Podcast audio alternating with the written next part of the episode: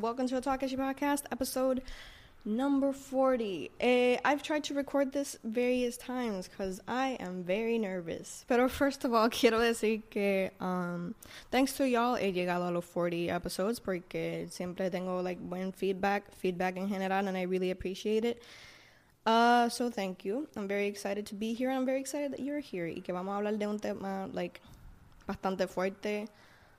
Um, I'm genuinely scared to share these uh, opinions, pero because it's it's it's a very heavy topic. It's not like I'm gonna be talking about something fun or something, whatever. Como que this is a pretty serious topic, so I'm of course putting a trigger warning, just in general for this episode because it is about body issues and something I want to call uh, hyper body awareness, pretty much. Que como que just being so aware of your body in every aspect in like losing weight, gaining weight, uh, just how it looks in general, uh, which is a heavy subject. So trigger warning for that. Uh, but I do want to say that I'm just kind of excited to make to keep on making content, dude. I don't know, like I feel like I'm on a bit of a momentum high right now. I don't know, like with making content, so I'm very happy, and I'm very happy that y'all have liked the content. I hope y'all liked my last video. Uh, the reels for it on Instagram got a lot of uh, interaction, so I'm very happy. But uh, yeah, let's get into this topic. The first time you guys see me with a computer, right? That's for a reason. because it's a lot. And honestamente, yo iba a hacer este episodio a principios de verano. It, it wasn't going to be an episode. It was going to be a video. Like, I wanted to sit down and, like, edit it really nicely and whatnot. I had a really nice makeup idea to go with it, but oh well. Este, but I decided to make it an episode, and it's taken so long because it. I really wanted to sit down and get my facts straight, get my opinions straight. I had a lot of contradictory information y opiniones también como que. So you know, this is still. I would say that this is still pretty raw. My information is still pretty raw. So like, what I mean by that is that it's not like I don't know, I'm just giving my opinions right now. Those things can change después or whatever. So, of course, lots of feedback is appreciated, como que however you feel uh, about these topics, which I have controversial opinions about the surgeries.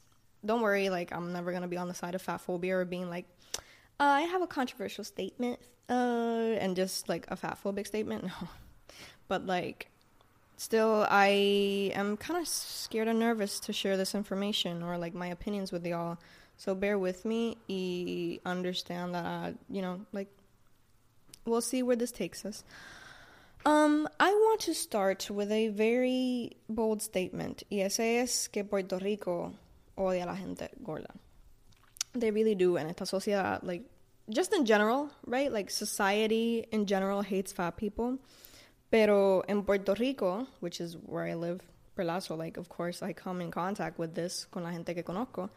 Um, le hay un repudio a la gente gorda just because. Y les voy a contar una anécdota que might be un poquito fuerte. Que, que um, you know, I know someone, no voy a decir quién es, pero, like, cuando esta persona era chiquita, eh, como que le dijeron a su mamá como que, ay, este, tu, tu hija parece un cabbage patch porque tiene los cachetes bien gordos. And I think cachetes gordos on like babies are so cute. What the fuck? Um, so esta persona decidió like ir después toda su vida como que básicamente tratando de nutrir a su hija como que eh, de una forma que no engorden. Como que hyper focusing on that. And I think eso dice mucho de nuestra sociedad, our society.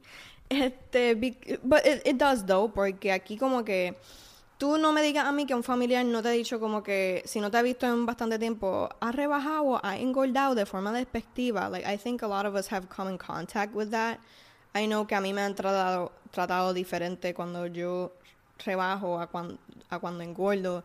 You know, it's as a person that fluctuates kind of, but is still conventional for the most part, ¿verdad? Como que I think someone that has a really good uh, video on this is actually T Noir. T Noir es una persona, uh, ¿verdad? I would say conventional, like they're slim, pero they really make a good point as to like fat phobia and recognizing that it is real and that skinny shaming is also real, pero que the real problem is fat phobia.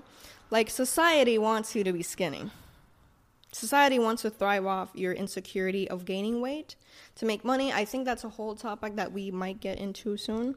Pero, aha, like, you know, but no quiero invalidar a Like, all your insecurities and the way you feel about your body is real. Um, but if you're a conventional person, life can be a little easier for you. And it can, se te puede hacer hasta difícil ver como que, damn, like, the society really doesn't want us to be fat.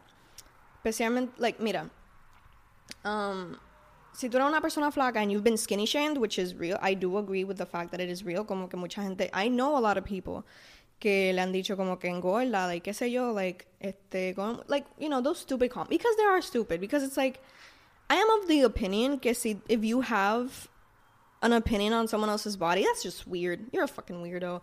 Like, te invito a pensar dos cosas. Like, one, don't vocalize it. No se lo diga a esa persona because that can stay with them for a long time. And second, think about why you have an opinion about the way someone else gains or loses or fluctuates or tones or whatever, like the shape of their body. Really sit down and think why does that bother you or why you have to have a strong opinion on it. Just, I invite you to do that. Este let me look at my computer because like i said it's it's a lot. It's a lot of opinions that i have that like i just want to share with y'all. It i think people also see health especialmente like bueno especialmente gaining weight. I think people relate gaining weight to being unhealthy when of course that's not 100% true all the time a lot of people gain weight or are fat just because of like many aspects como que there's genetics of course. There might be certain food aspects to it, but it's like people take it to like such a moral standpoint. Como que people really try to make the point that like fat people are bad almost. y yo digo como que first of all, from like a health standpoint, right? They're like, oh, fat people are unhealthy. Cuando esta gente se mete un Red Bull a las nueve de la mañana, that's not healthy. You're most of the people que comenta sobre like why fat people are bad or you know, all those kinds of comments are not healthy themselves.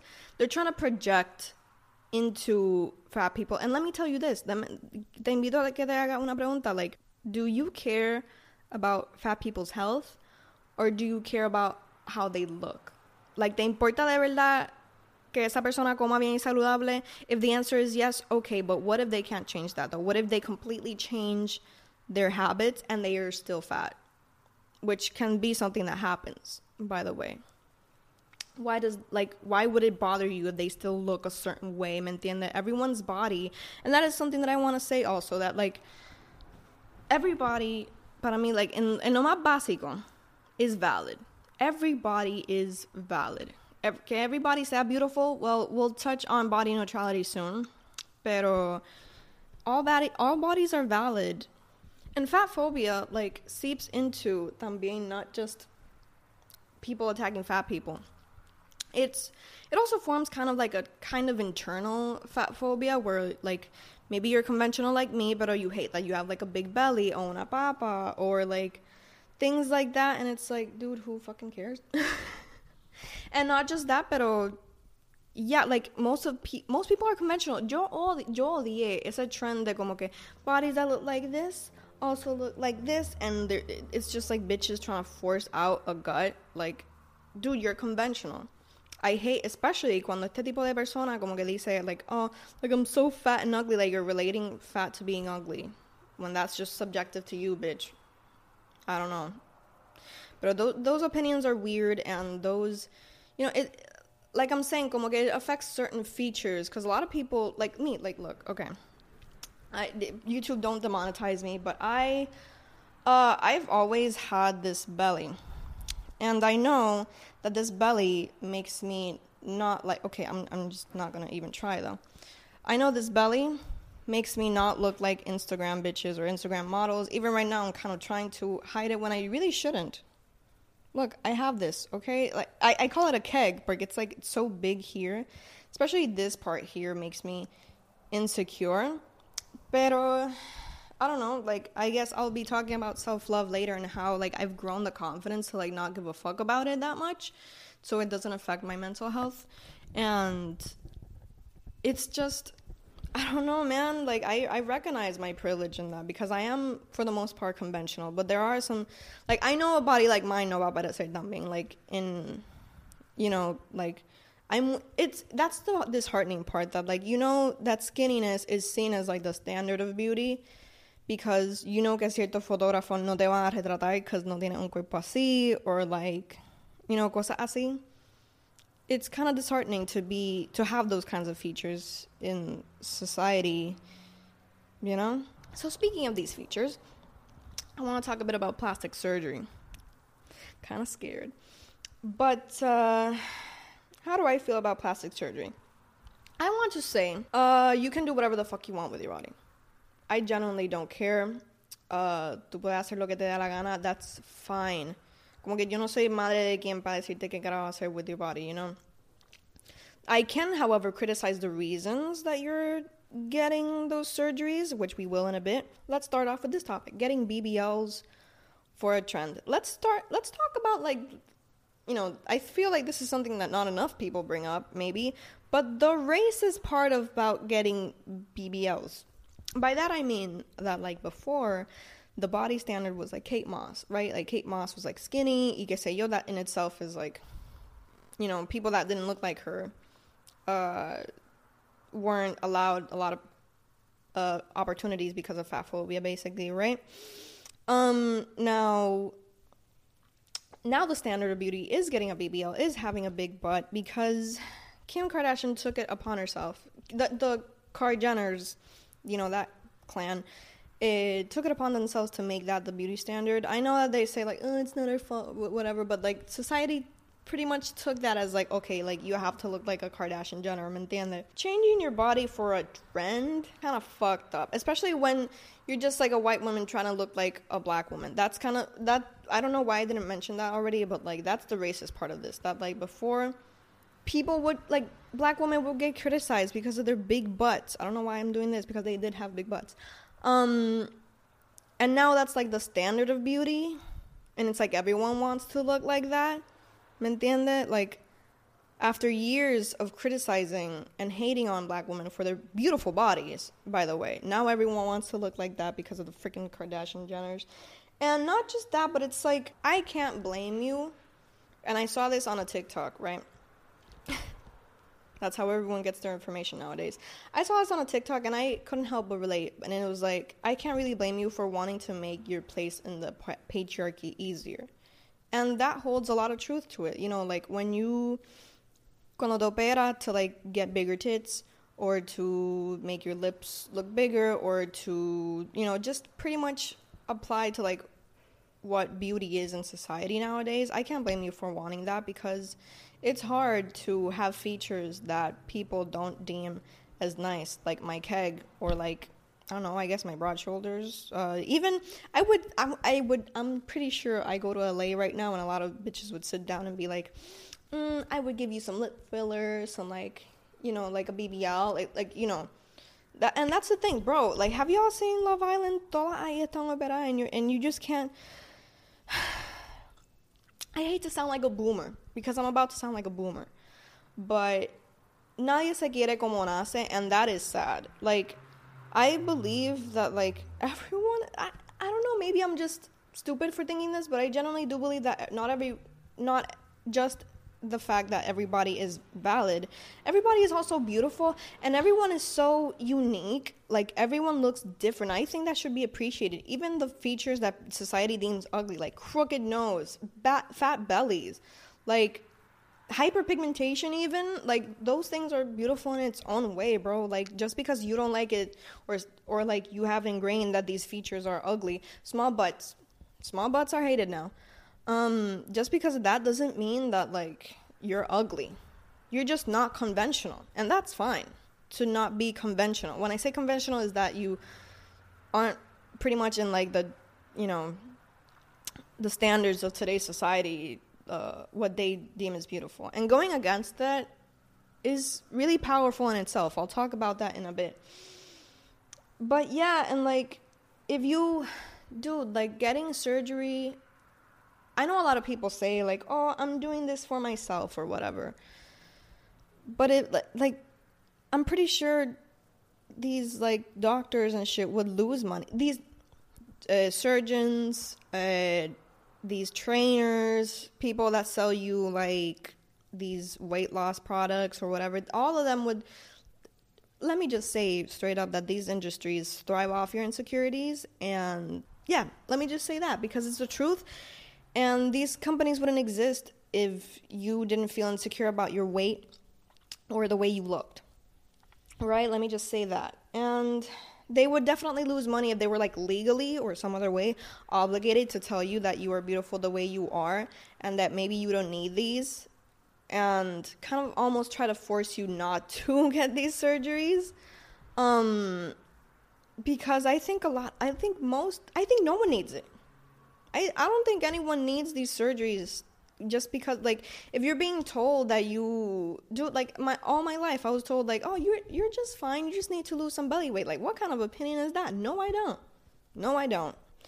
Um and if you think that like getting the BBL getting the boob job is going to make you more attractive or like I said, like is gonna make your space, your your place in the patriarchy easier. Like that's a myth. You're, I mean, maybe it does because maybe now boys will look at you more and stuff and we'll get to boy validation soon but dude like these are not solutions to self-care to self-care to self-love these are not solutions to that um, i also want to say that bbls are the deadliest surgery that you can get that is fact like most of the women that get these like die especially because of the accessibility of it nowadays. Like a lot of people are getting these at low cost because people are doing these kind of like basement type of like surgeries and it's not good. people are just like, "Oh yeah, thank God like I can get this pretty much botched surgery for almost for free technically, like a $1000 or something." And it's like it's fucked up. It's very fucked up. And that's why I'm not on the side of surgeries pretty much. Um, I also want to say something because if if you're someone that just has an insecurity and you want to get a surgery for something i want to say that my biggest insecurity hasn't even been the gut. It's been the fact that i don't have a fat dump truck ass. I know that sounds funny and i know it's even funnier now to just be like oh thick. Or slim thick. Because that is the standard of beauty now you know like slim thick uh having a huge ass and stuff but like ever since i was 14 or 13 uh, it's been an insecurity of mine because of beauty standards. I am like the prime candidate for that, and I'm just gonna say that. I'm, I'm I say that because of this. Look, when I was a little kid, I remember my mom saying that like, a los gringos blanco, a los americanos, uh, a ellos les gustan las tetas y a nosotros los boricuas nos gustan los culos. Or the, you know, she was speaking in terms of like men, you know, like that's what they liked and stuff. Este, and I remember I used to be like, what then? Like, I don't have a huge ass. And then that be- like started low key. Be- it wasn't becoming a trend like in the early 2010s. But, you know, men do like that. Men, boys, let me say boys because I'm talking about teenage boys. Like, dude, I know que mucha gente siempre dice like, oh, girls were always in competition with each other. Girls would always make me feel shitty. And if that's your experience, I'm so sorry. But to me, it was the boys. I don't know if it was it was because I would hang out with boys a lot or whatever, but boys would make me feel shitty about my body. Especially like I was gonna say ex, but nothing before high school is an ex. Just saying. Um, especially this one boy that would just make me feel so bad because I didn't look like las pentecostales que tenían culo gigante detrás de su falda. um, no le estoy tirando a ella, like, y'all have beautiful bodies, pero, like, that was something that he would say. So, right, like that, dude, that caused a huge insecurity in me, and it's crazy, like, it's crazy because, first off, my best friends are, are like, thick as fuck. and, like, you, am I jealous of them? I guess I could say that, but I think people conflate jealousy with, like, evilness, and, like, I don't, I don't hate my friends. That would be ridiculous. Shout out to Nikki Natalia and Marilyn for being the baddest bitches. Este, sh- like, have I felt insecure? Yeah, of course, it's been normal. But let me say something about. Let me say something about being a bad bitch. God. Um, no, but let me say something about boy validation. I'm gonna get into a little uh, rough topic here, which is I'm gonna I'm gonna say something. Men will fuck anything, and that isn't a diss to women just being like anything, right? I'm not saying that like men will fuck anything. Like look at that bitch, she's so ugly. Men a la hora de acostarse con alguien o tirarse a alguien or whatever, they don't give a fuck if you reach the standards of beauty or not. And I say this because it is kind of like a double sided sword. It is good that they don't care about that. It is bad when they make someone feel bad for not reaching those standards, but would be with you anyways. I just remember growing up and thinking like wow like these men want like blonde blue-eyed beauties and it was almost like internalized racism kind of because none of these men were blonde or blue-eyed or for the most part white um so one not feeling like I reached that standard, I would feel shitty, right? And it was an insecurity that would follow me the rest of my life pretty much. And then like to see them kind of like change actually and good for them that they kind of outgrew cuz they were young, they probably had these impressions of like porn and all these things that gave them the wrong ideas of how women should look like and act. For them to outgrow that and be with women that didn't uh, that didn't go with the standard of beauty is great. It means that they grew. But then, like, you know, there are still men that think that way and that still attack women for not being like that. And it's like, dude, a la hora de verdad, tú te vas a tirar a cualquiera, tú te vas a tirar a cualquier, like, it doesn't really matter. I say double sided because it does suck that men shit on you for not following the standard of beauty, but would still sleep with you anyway. However, it is nice to know that like the one that will truly love you and a partner that will truly respect you and love you will be with you anyway whether or not you reach those standards of beauty or not like i've known what it is to love someone no matter what they look like and that is true love like like that at the end of the day that's not going to matter and also at the end of the day like if you seek male validation that's not real validation. Like I said, like these guys don't give a shit a la hora de la verdad.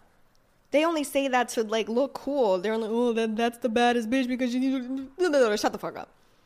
Like you are the baddest bitch. When you go somewhere and you feel confident and beautiful and powerful, you are the baddest bitch.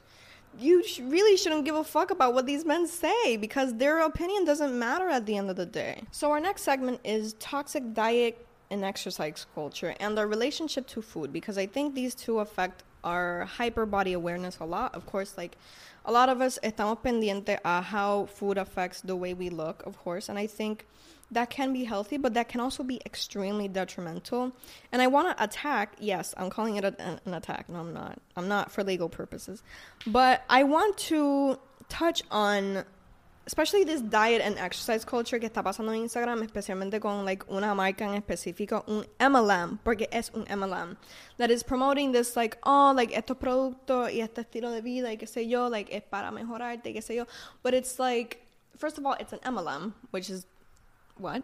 And second of all, como que the fat phobia in this is rampant. Like these people don't really care about health sure they care about fitness and i'm pretty sure a lot of their fitness like routines you guess you'll work a lot and very well pero they focus a lot on like losing weight. They focus a lot on like don't eat processed foods or sugars or whatever because they'll make you gain weight. Like that mentality that mindset is like outdated and not very healthy.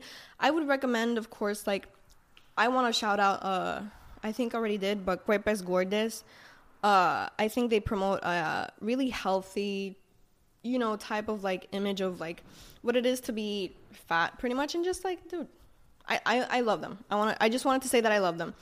And I want to specifically now with this topic mention a bilingual dietitian.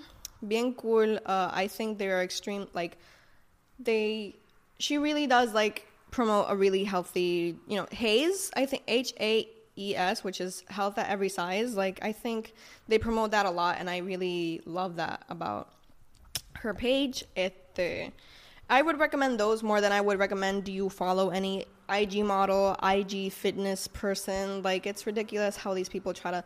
It's really just to sell you these products, right? And you don't even know what. Like those people don't even know what what's in those products. You have too many not real health practitioners.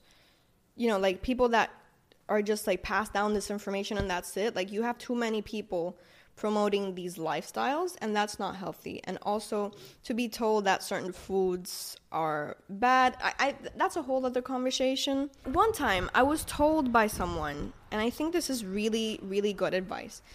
Uh, because I was about to take like magnesium, I was gonna be like, oh, I've heard that magnesium is kind of like a cure all, you know, like I'm gonna just take it to like feel better, just in general, whatever. And this person told me, no, I would recommend you go get yourself checked to see, you know, like your blood sugar levels and all that stuff, just to see like what can affect you or what cannot. Like, what does your doctor say or what does an expert tell you? You know, don't just be like, oh, this is uh those things, those appetite suppressants. What is that?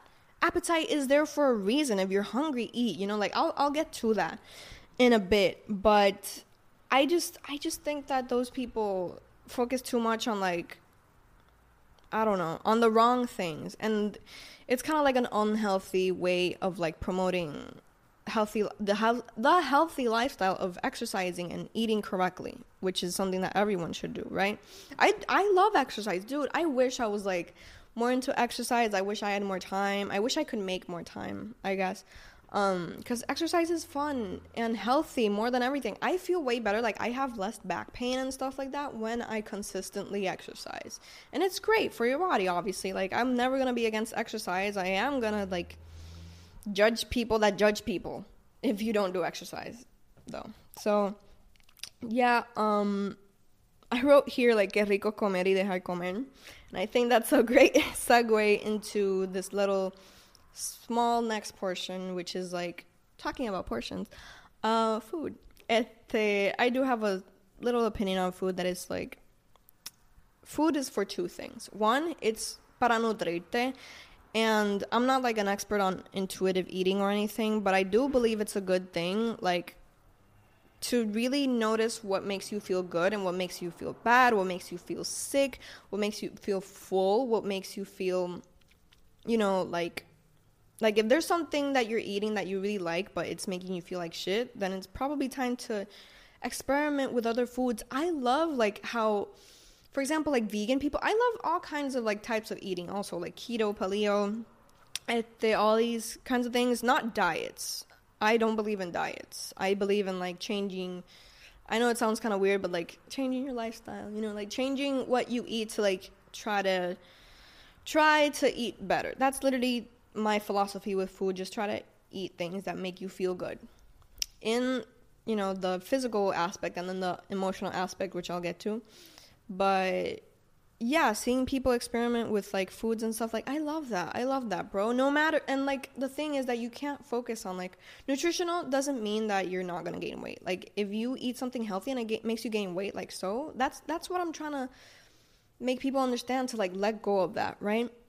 So food is nutritional and it's also for enjoyment. Like that's why people become chefs. That's why like you know, if you only focused, I like things that have like sugar free and whatever, but like if you want to eat a whole ass cake and you don't do it because it has too much sugar or whatever, like what is that? Like food is also to enjoy it. If it makes you feel bad after, well, that's something you have to notice, right? But like don't worry about the weight gain or weight loss aspect of it, is what I mean.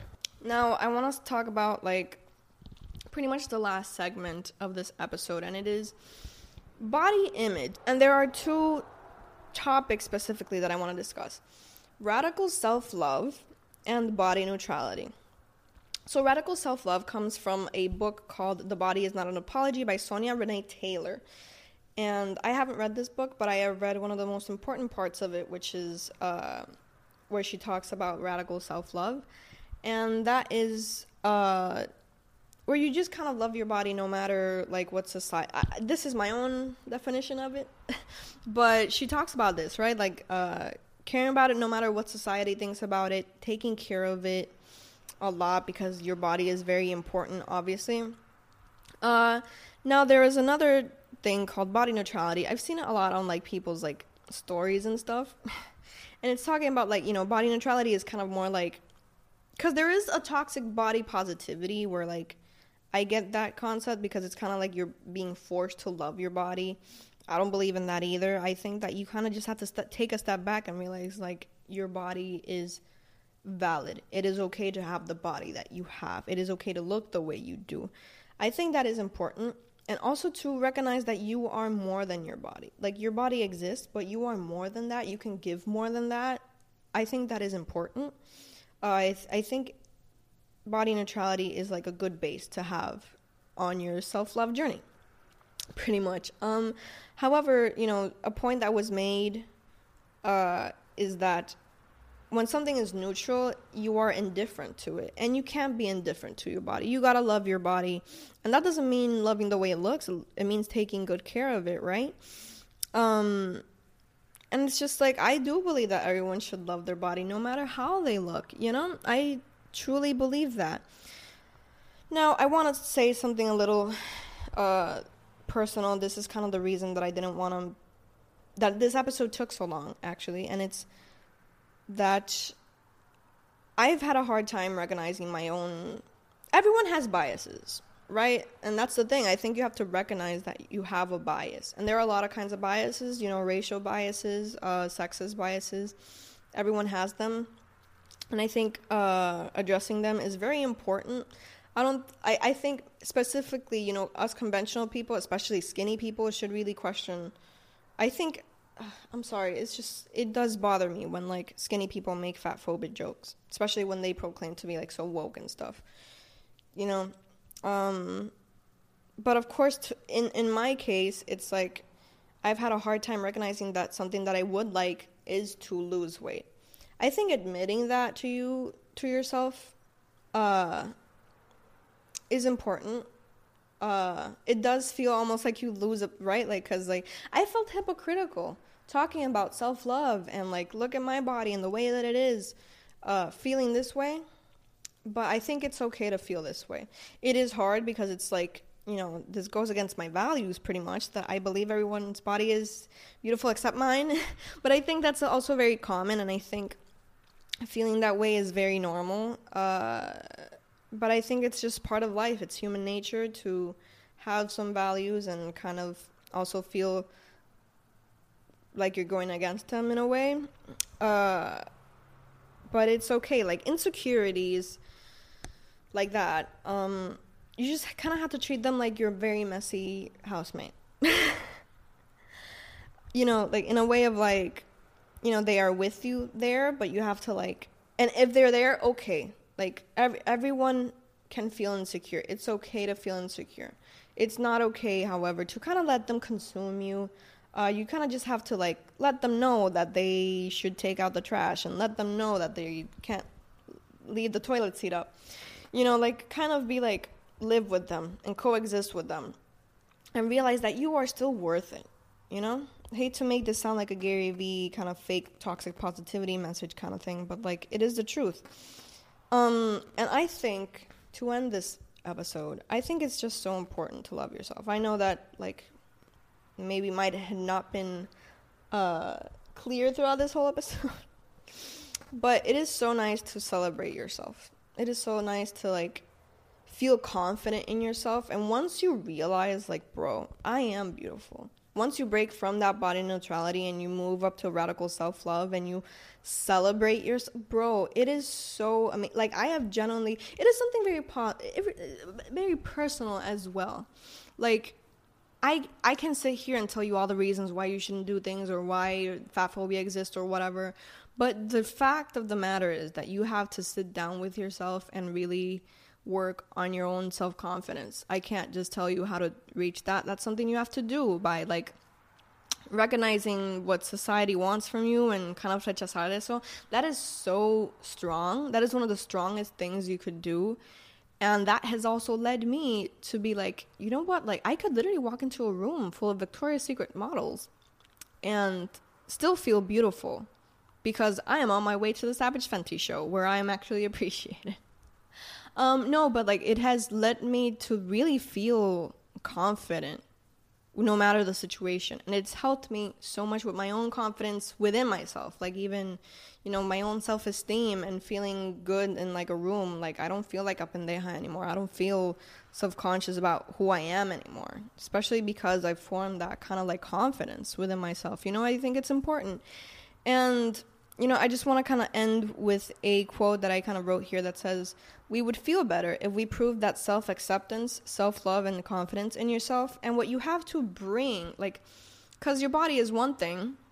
And once you, like, go beyond that and be like, you know what, my body is just fine as it is, you can really bring stuff to the table, you know? Like, real body acceptance and peace comes from you. Fighting against what the world wants from you is like I said, the strongest thing. So, like, I hope everyone recognizes that today, and I hope you feel like you can reach that. If you haven't reached it already, you can definitely love yourself and find people that appreciate your body just the way it is. You know, um, and I just want you to like just say like fuck you to all these campaigns that are all about like losing weight and changing your body and all this stuff that you don't really need because there's so much other stuff to focus on in this world. Um, thank you for watching this episode. I hope you liked it. I hope that we can like, you know, if you disagreed with a point, like leave it down below. I'd love to like hear it at the very least hear it out uh and discuss it with you maybe. Uh thank you so much for listening to you know like i wrote on twitter like would y'all be okay with like a really long episode? And y'all said yes so here it is. Hope you enjoyed it. Thank you for sticking out this long and i will see you in the next episode which i don't know which one it will be but uh, i'm very excited to keep on making more content so thank you and i'll see you in the next one